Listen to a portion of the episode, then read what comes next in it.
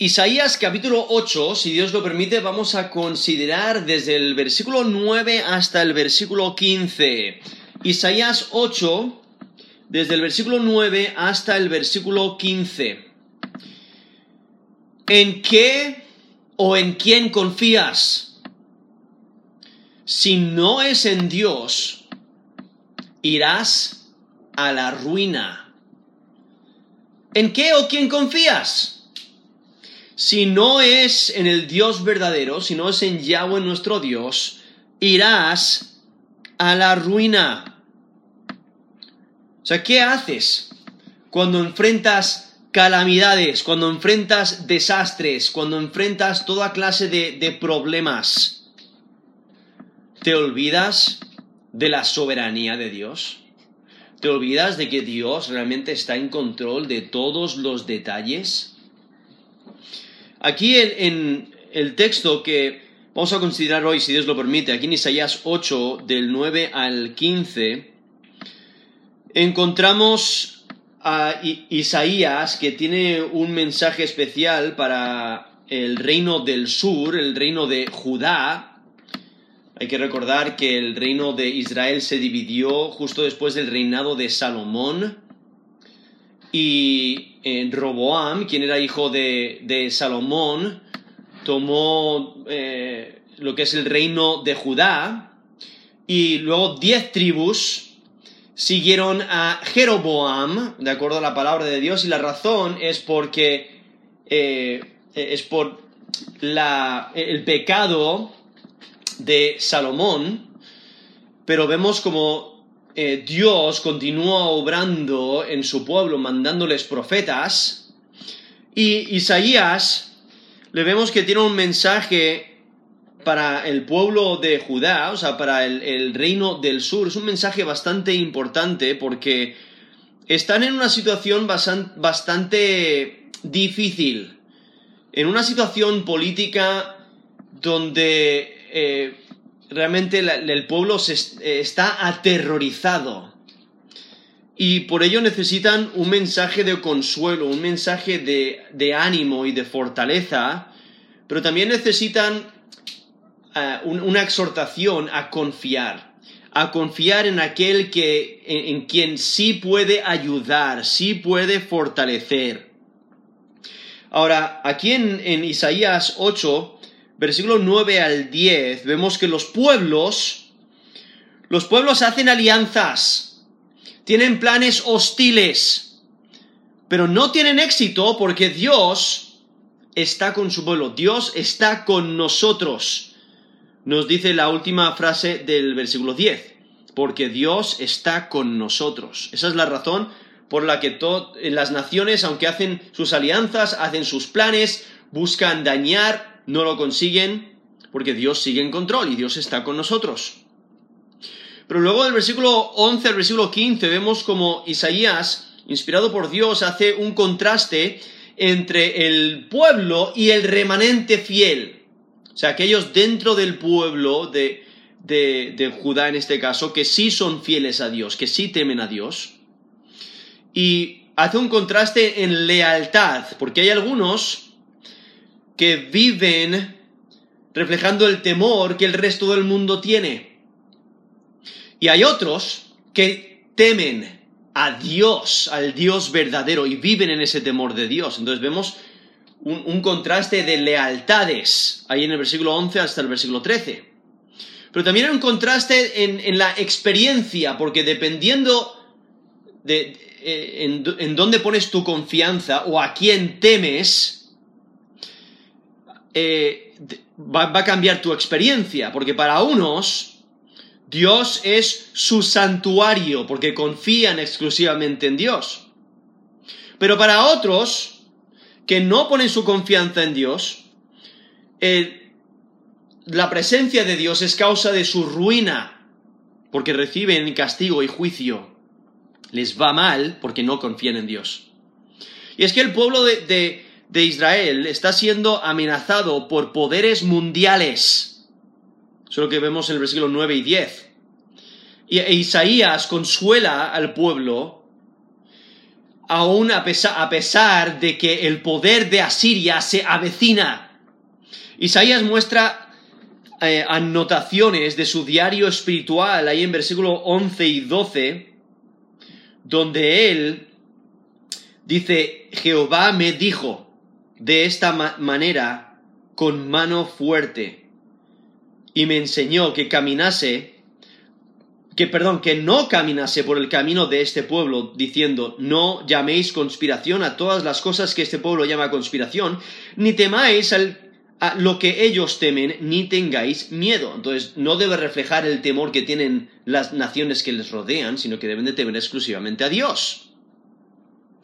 Y en versículo 13 eh, al 15 vemos una enseñanza respecto a las presiones que se experimentan y cómo se deben de vivir, o sea, que, eh, cómo debes de vivir en un mundo lleno de aflicciones, lleno de presiones. Y es que debes de reflejar tu confianza en Dios en todo momento, ante todas las presiones. Ahora aquí en versículo 9 Dice, reuníos pueblos y seréis quebrantados. Oíd todos los que sois de lejanas tierras. Ceñíos y seréis quebrantados. Disponeos y seréis quebrantados.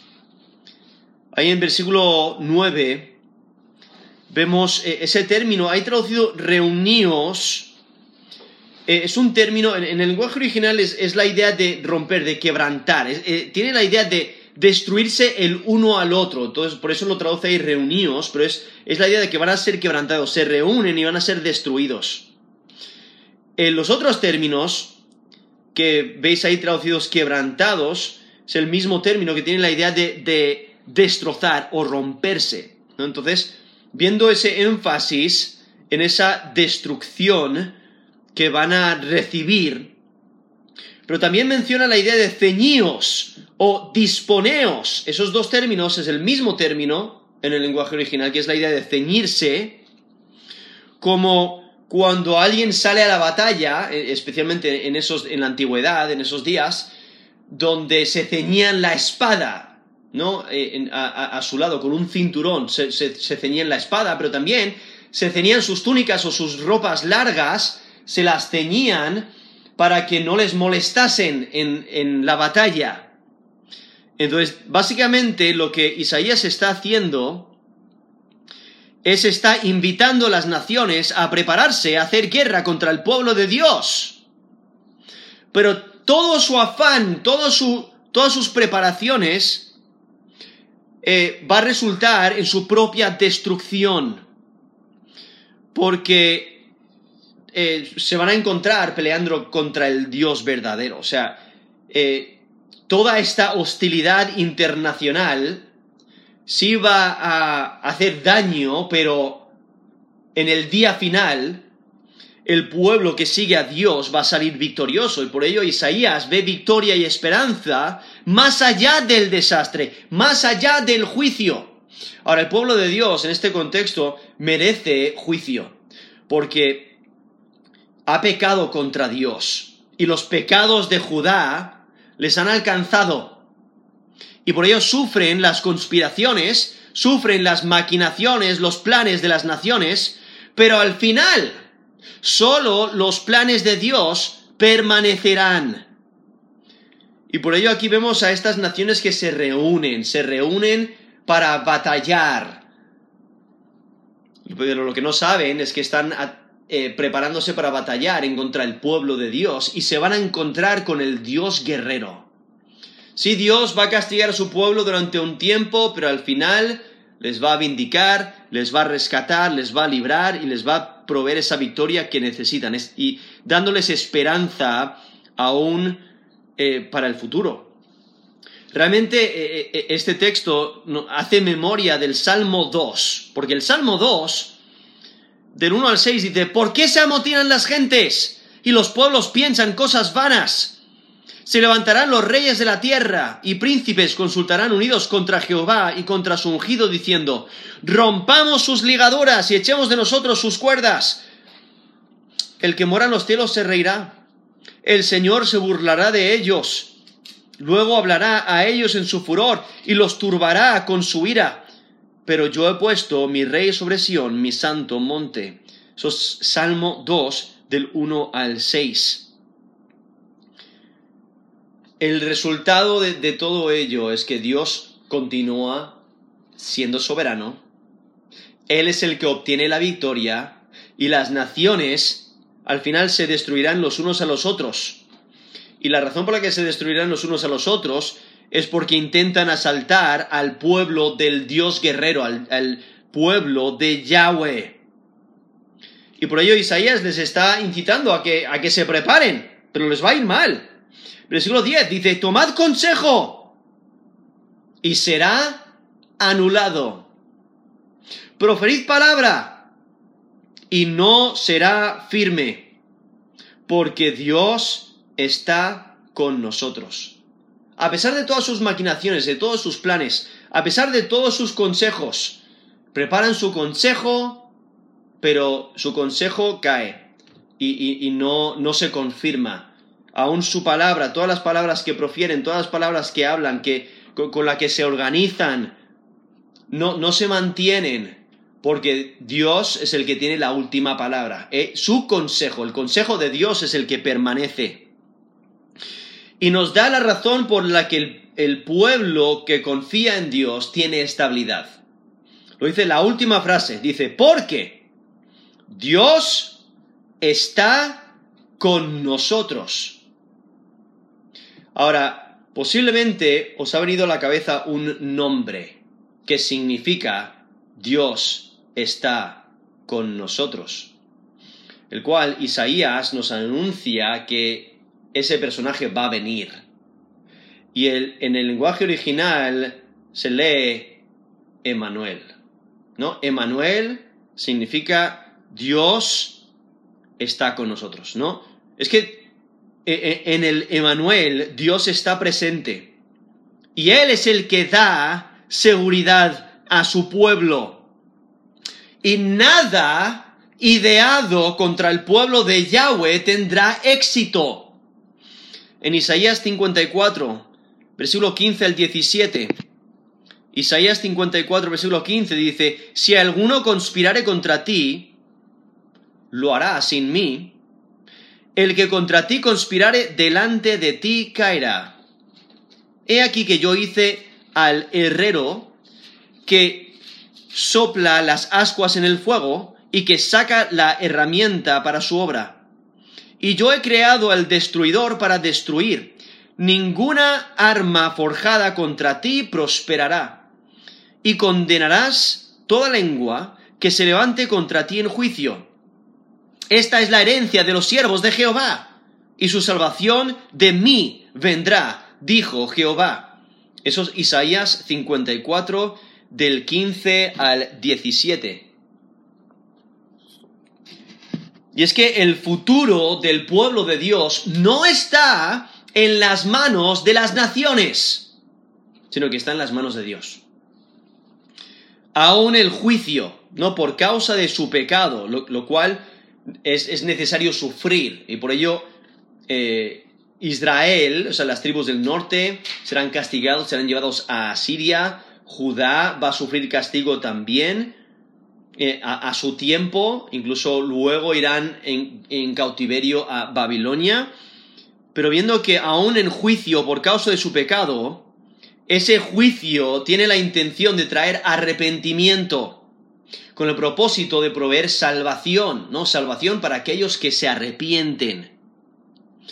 Y por ello aquí, versículo 10 dice, tomad consejo y será anulado, proferid palabra y no será firme, porque Dios está con nosotros. Esa es la seguridad. Esa es la razón por la que puedes tener paz, aunque los enemigos te rodean, aunque la presión es insoportable, aunque las dificultades por las, que, por las cuales estás pasando o has pasado eh, eh, se, se van a desvanecer porque Dios está contigo. Puedes tener paz, puedes tener descanso. Y es que Dios está con su pueblo. Hay que reconocer, Dios es trascendente. Él es majestuoso. Él es diferente de su creación. Y es imposible que el hombre alcance una relación con Dios por medio de sus méritos o, por sus propios medios. Dios es quien entra en nuestro ámbito. Él es el quien posibilita nuestra relación con Él. Y por ello Dios está con nosotros, ¿no? El Emanuel, el cual Isaías anuncia que vendrá en el futuro, nosotros conocemos que es Jesucristo, ¿no? Dios encarnado. Y por medio de Jesucristo es en quien tenemos acceso a Dios. Nos dice 1 Timoteo 2.5, 1 Timoteo 2.5 dice, porque hay un solo Dios y un solo mediador entre Dios y los hombres, Jesucristo hombre. Y este Emanuel, ¿no? Dios con nosotros, eh, justamente aquí en Isaías 9, del 1 al 7, nos va a anunciar que va, va a llegar un niño, va a venir un niño. Y aunque aparenta que los territorios de Israel hay oscuridad total, pero luz va a resplandecer.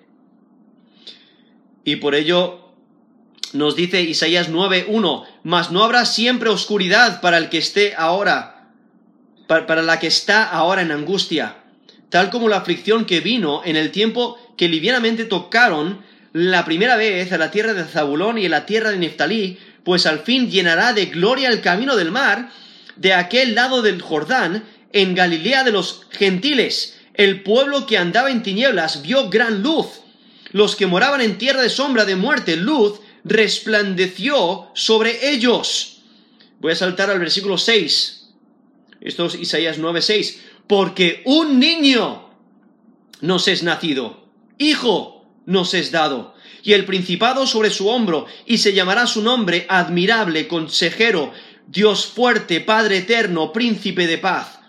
Y lo dilatado de su imperio y la paz no tendrán límite sobre el trono de David y sobre su reino, disponiéndolo y confirmándolo en juicio y en justicia desde ahora y para siempre. El celo de Jehová de los ejércitos hará esto. ¿No? Ahí anunciando este niño, quien, quien será Dios con nosotros, quien será el Emanuel. Y por ello aquí vemos que hay esperanza por el Emanuel.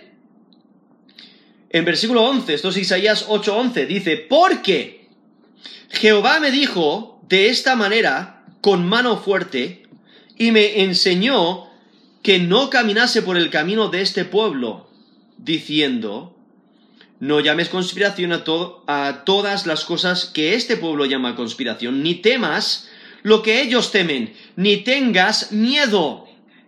Perdón, ni tengáis miedo. Entonces aquí en versículo 11 vemos que menciona este camino del pueblo.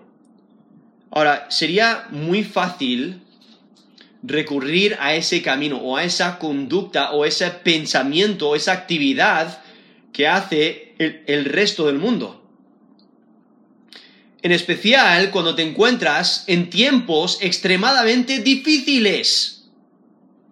Cuando es tiempo de agitación política o cuando hay agitación militar y aparenta que vas a ser invadido por un poder mucho más poderoso.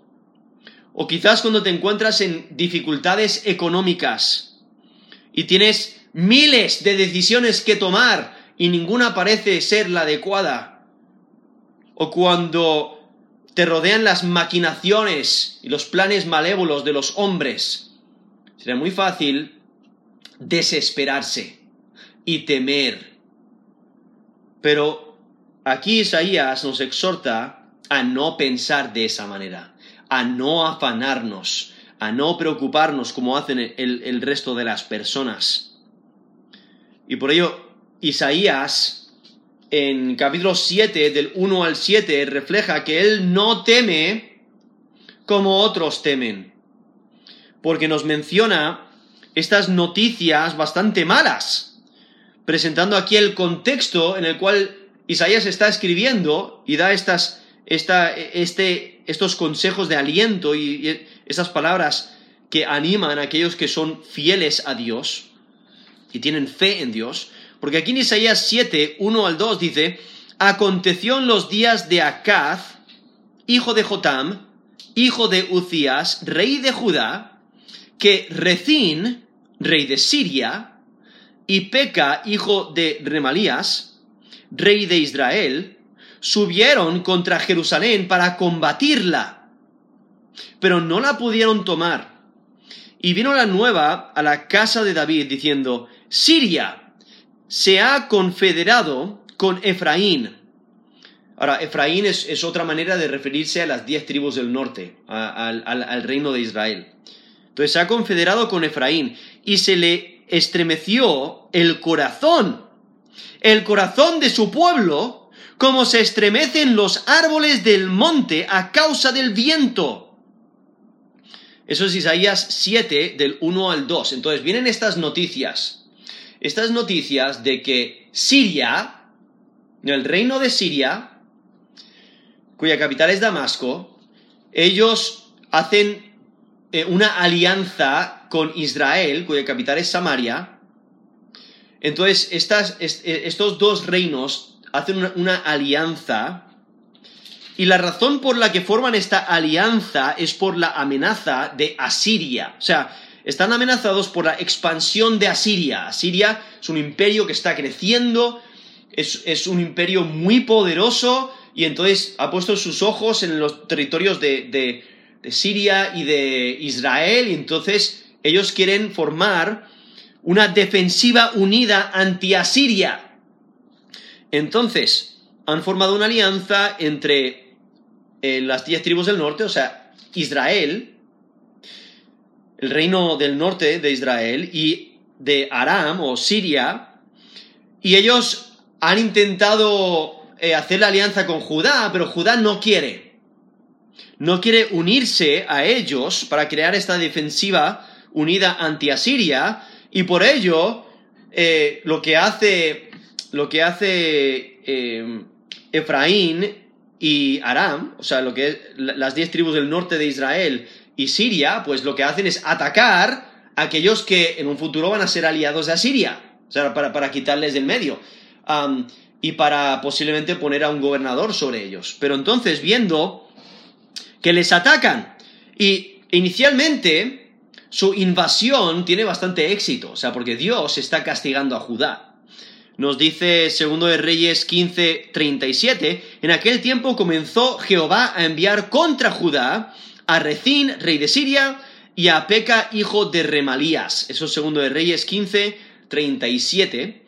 Pero en segundo de Crónicas, eh, voy a leer un texto un poquito más largo, en segundo de Crónicas 28, del 5 al 8, dice, por lo cual Jehová su Dios lo entregó en manos de los, del rey de los sirios, los cuales los derrotaron y lo tomaron gran número de prisioneros que llevaron a Damasco. Fue también entregado en manos del rey de Israel, el cual lo batió con gran mortandad. O sea, está viendo, eh, está hablando de derrotas que sufre el reino de Judá. Porque peca, esto es segundo de, segundo de Crónicas 28, versículo 6, porque peca, hijo de Remalías, mató en Judá en un día 120.000 hombres valientes, por cuanto habían dejado a Jehová el Dios de sus padres. Ahí nos da la razón, el por qué. Habían dejado a, Yahweh. Eh, habían dejado a Jehová el Dios de sus padres, nos dice el versículo 6. Esto es segundo Crónicas 28, versículo 7. Asimismo, Zicri, hombre poderoso de Efraín, mató a Maasías, hijo del rey, a Azricam, su mayordomo, y a Alcana, Segundo después del rey, también los hijos de Israel tomaron cautivos de sus hermanos a doscientos mil mujeres, muchachos y muchachas, además de haber tomado de ellos mucho botín que llevaron a Samaria. Eso es segundo de Crónicas 28, 5 al 8. Luego viene palabra de Dios y les dice, mira, no toméis esclavos de vuestros hermanos, devolverles a su territorio y eso es lo que hacen. Pero saltando al versículo 16, esto segundo de Crónicas 28, 16. Dice, en aquel tiempo envió a pedir el rey Acaz a los reyes de Asiria que le ayudasen, porque también los edomitas habían venido y atacado a los de Judá, habían llevado cautivos, asimismo los filisteos se habían extendido por las ciudades de la Sefela y del Negev de Judá, habían tomado Betsemes, Ajalón, eh, Gederot, Soco con sus aldeas, Timna también con sus aldeas y Gizmo con sus aldeas y habitaban en ellas, porque Jehová había humillado a Judá por causa de Acaz, rey de Israel, por cuanto él había actuado desenfrenadamente en Judá y había prevaricado gravemente contra Jehová. Entonces, ese texto ahí en segundo de Crónicas 28, he leído el versículo 5 al 8 y luego del versículo 16 al 19, vemos que Dios está castigando al reino de Judá por su maldad. Ahí nos menciona también, es por porque Acaz hizo que eh, había actuado desenfrenadamente en Judá y había prevaricado grandemente, gravemente contra Jehová. Entonces Dios les está castigando, pero vemos cómo Efraín, o sea, las diez tribus del norte, y Siria hacen un pacto, pelean contra Judá, consiguen varias victorias, luego Judá en su desesperación lo que hace es pide ayuda de Asiria y al final le va aún peor. Pero básicamente este, eh, esto es lo que está ocurriendo, esto es todo los problemas eh, políticos, ¿no? La agitación militar, las dificultades económicas, todas las, decisiones, las maquinaciones humanas que están ocurriendo en el trasfondo, y sería muy fácil, en medio de ese contexto, desesperarse, tirar la toalla. Sería muy fácil dejar de confiar en Dios. Pero Isaías lo que nos exhorta aquí en el capítulo 8 de Isaías es a continuar confiando en Dios. Ahora, si os habéis dado cuenta, nuestra situación hoy en día no es tan diferente a, la cual en la cual se encontraban en los tiempos de Isaías. Porque hoy en día, hoy en día nos encontramos con agitación política. Hoy en día nos encontramos con agitación militar donde hay guerras que amenazan hay, hoy en día hay, hay miles de decisiones que tenemos que tomar. Y maquinaciones humanas, planes malévolos, hay muchas dificultades económicas que se avecinan, incluso rumores de, de hambres y de eh, grandes pérdidas, etc. Sería muy fácil hoy en día desesperarse sería muy fácil eh, perder la esperanza.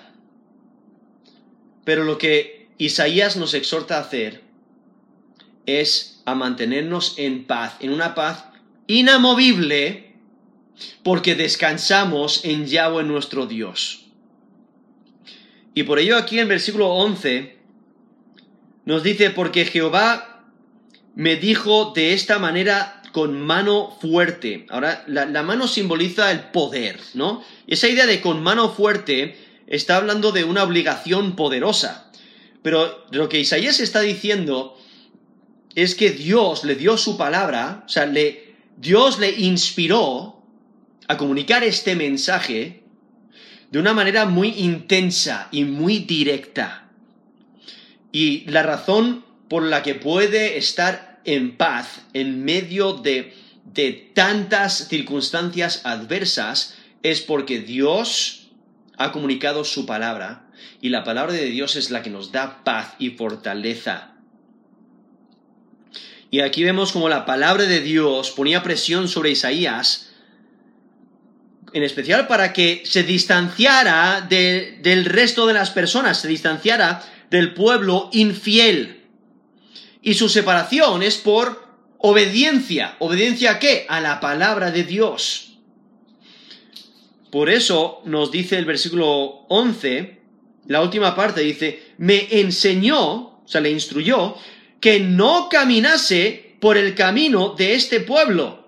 O sea, ¿cuál es el camino de este pueblo? O sea, el camino se refiere a la conducta. Entonces es el estilo de vida. O sea, cómo viven el resto de las personas. O sea, aquellas personas que no temen a Dios viven de una manera, de, la manera que ellos quieren, viven, viven para sus propios propósitos, sus propias metas, sus propios deseos, pero el que teme a Dios no debe de vivir de esa manera. Entonces, por ello, aquí menciona, no vivas, no, no, no camines por el camino de este pueblo. O sea, no, hagas conforme a su conducta. No pienses como ellos piensan. No actúes como ellos actúan. Que tus acciones sean diferentes, que tus ideas sean diferentes, que tus temores sean diferentes, etc. No seas como el resto de las personas. Porque hay una, una gran diferencia Tú temes a Dios, ellos no. Por ello ellos se pueden desesperar cuando, cuando no saben qué decisión tomar. Ellos se pueden desesperar porque no tienen esperanza, porque no confían en Dios, no, no creen en la soberanía de Dios, no creen que Dios lo controla absolutamente todo. Y si estás en una situación adversa es porque Dios tiene un plan en medio de esa situación y le puedes dar gloria en medio de esa situación. Pero el que teme a Dios debe de mantener su, perspectiva eh, de una manera correcta, la perspectiva de que Dios sigue en control. Y por ello no te debes de desesperar. Y por ello aquí nos menciona el versículo 12, no llaméis conspiración a todas las cosas que este pueblo llama conspiración. Ni temáis lo que ellos temen, ni tengáis miedo. Si, notáis, aquí Isaías, inspirado por Dios, ahora incluye verbos en plural, indicando que él no está solo, hay otros fieles con él. Y aquí menciona, dependiendo a, tu relación con Dios, eso afecta cómo evalúas los hechos de la vida. También afecta cómo reaccionas ante los peligros. Por eso nos menciona aquí en versículo 12 eh, eh, esta conspiración. Algunos llaman conspiración a un montón de cosas, pero el que teme a Dios eh, evalúa correctamente los hechos de la vida, sabe que Dios sigue en control. Y aún no teme lo que otros temen, porque reconoce que Dios sigue en control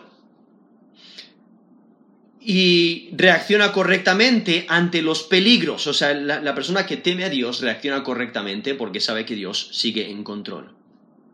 Por ello el mandato es no dejarse mover del camino de la obediencia. Es depender completamente de Dios. O sea, no cambiar esa dependencia no depender en otra cosa u otra persona, porque eso es insensatez.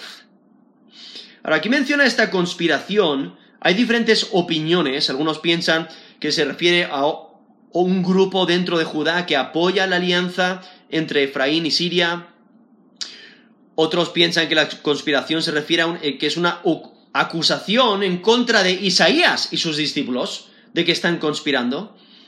Otros piensan que la conspiración, eh, está hablando de la conspiración de los poderes del norte que buscan destruir la monarquía de David. Otros piensan que, es la, que se refiere a la coalición de Efraín y Siria. Otros piensan que quizás no es necesario pensar o entender eh, o, pensar en una conspiración específica, sino de, manera general. Y ah, posiblemente la conspiración pueda referirse a la alianza que Acaz, o sea, el rey de Judá, está negociando con Asiria. Y la razón por la que Isaías lo menciona como una conspiración es porque él no lo ve como una alianza, sino una sumisión. Está entregando la soberanía de Judá, se la está entregando a Asiria para lograr una presunta seguridad. Lo que está buscando es seguridad.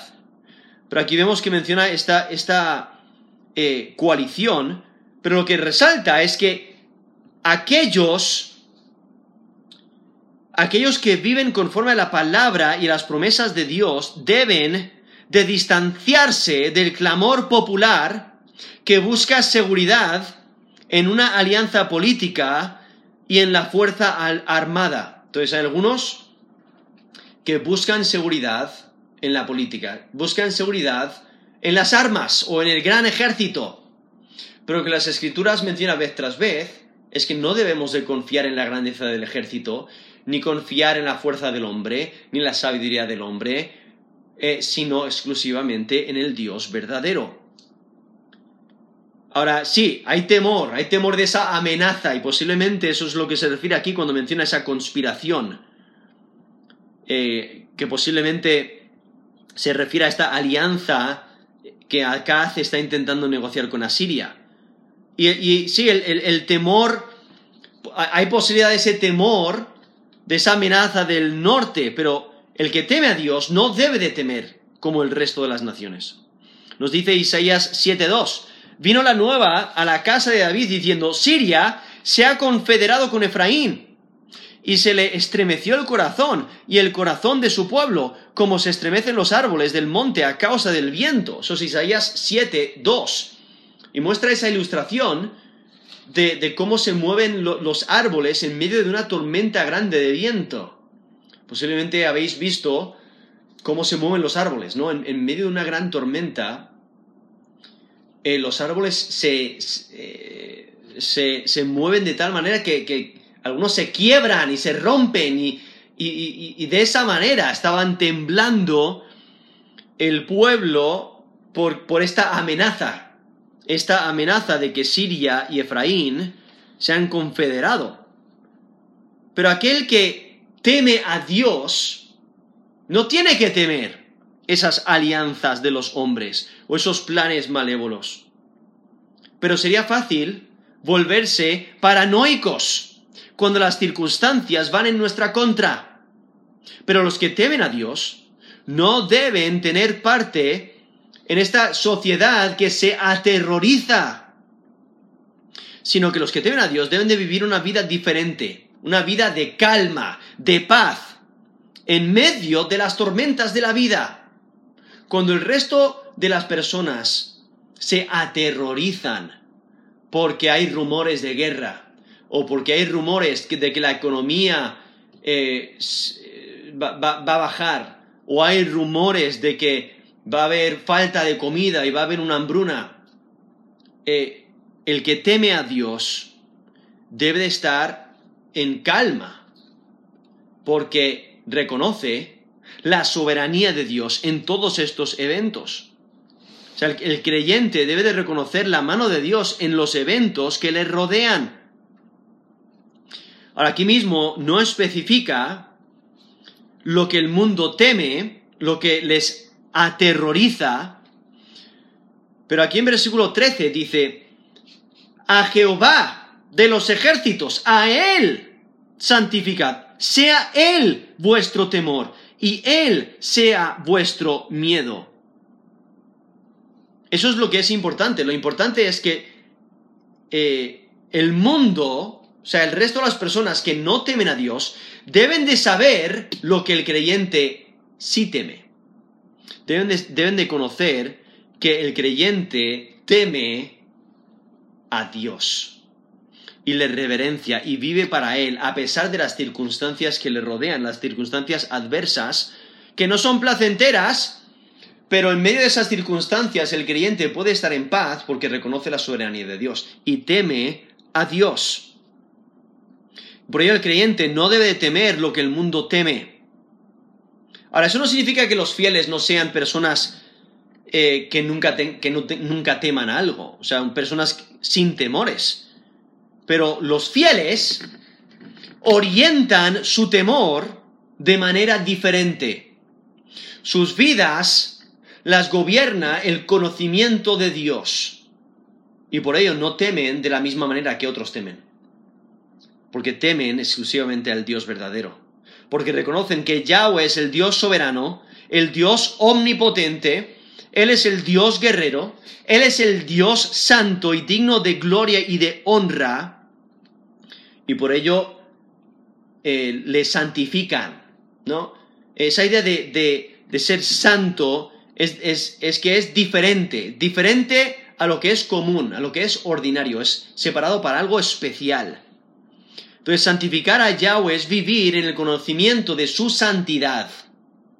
Santificar a Dios es demostrar su importancia, de que Él es diferente, de que Él es digno de adoración, y demostramos su importancia al vivir para Él las circunstancias que sean.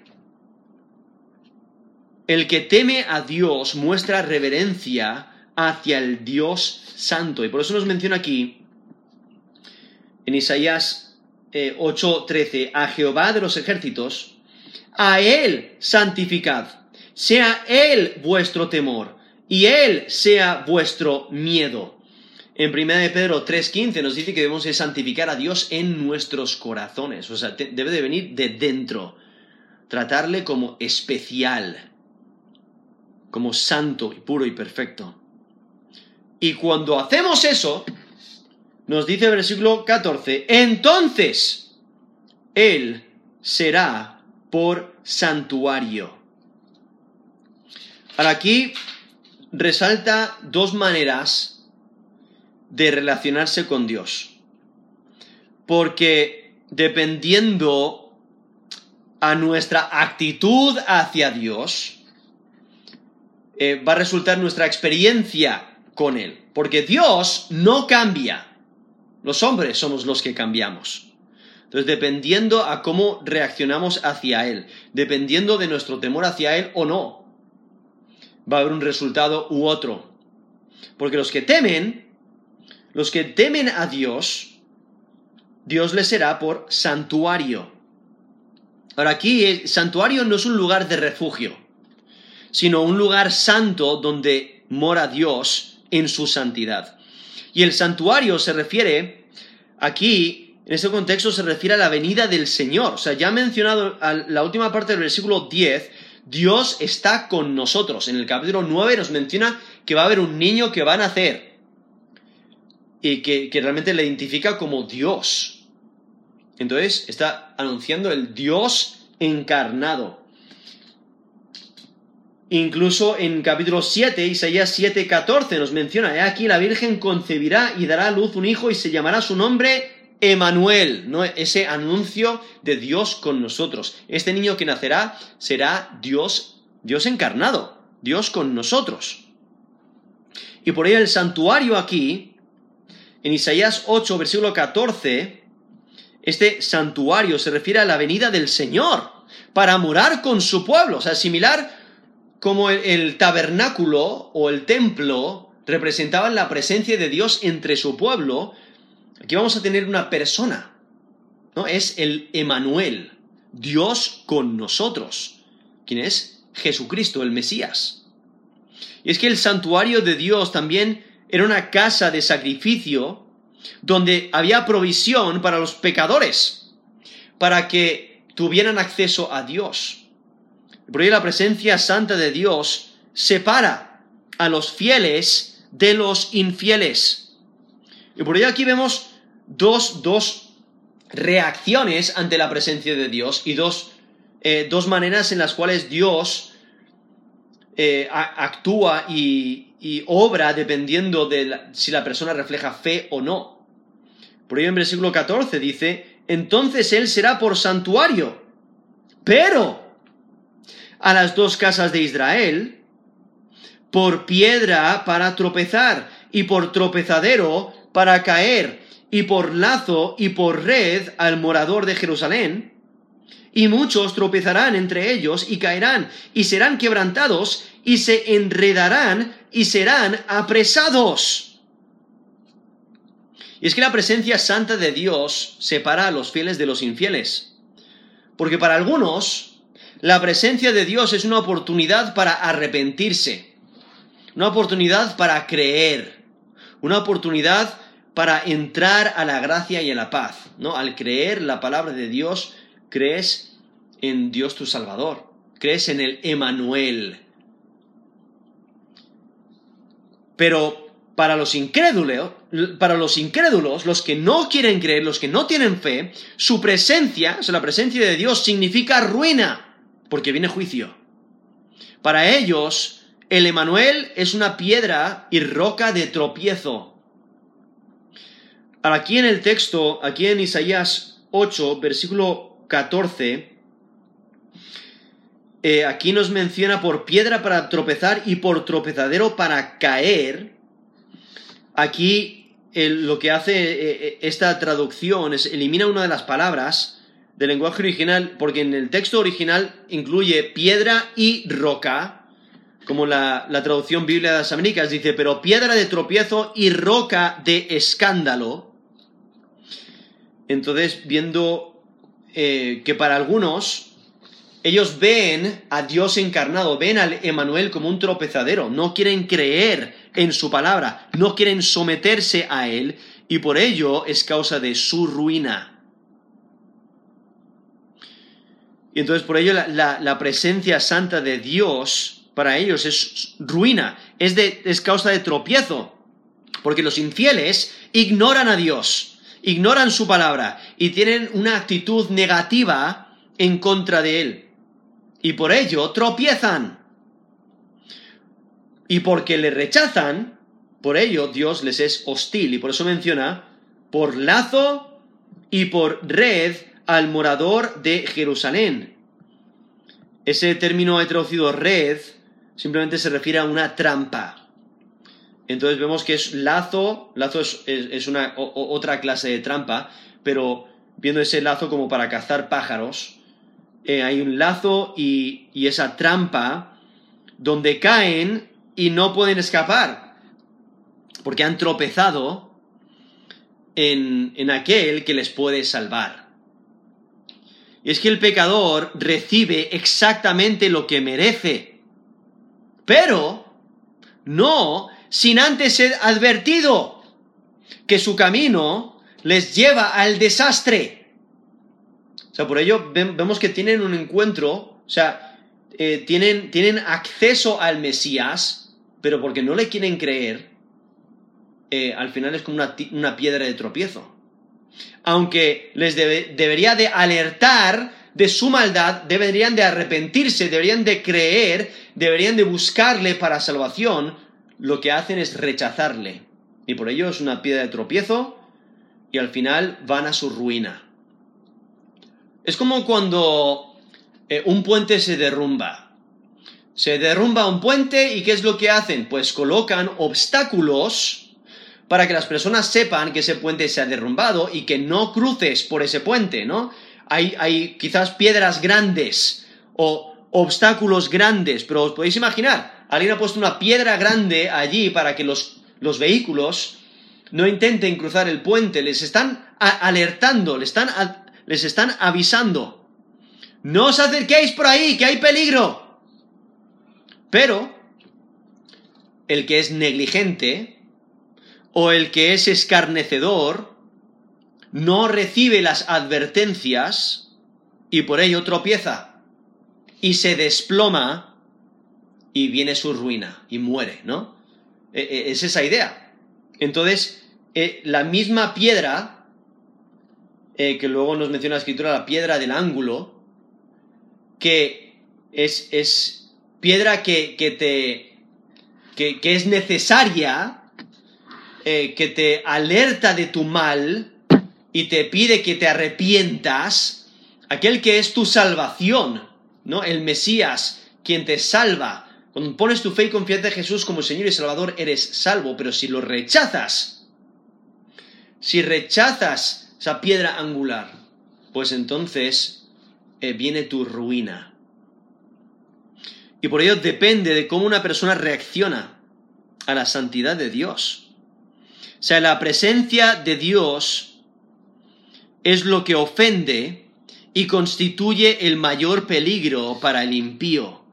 Pero para el fiel, la presencia de Dios es un lugar de refugio, es un lugar santo, es un lugar de paz. Porque vemos esa diferencia dependiendo de si confías en Dios o no. Y por ello aquí Isaías, en este, en este contexto lleno de dificultades, en un contexto donde hay muchas preguntas, hay muchas decisiones que tomar, hay muchas dificultades, muchos problemas, muchas circunstancias adversas, muchos que maquinan maldad, mucha agitación política y militar. En, aquí Isaías dice, aún en esos tiempos de extrema dificultad, de extrema presión, puedes tener paz.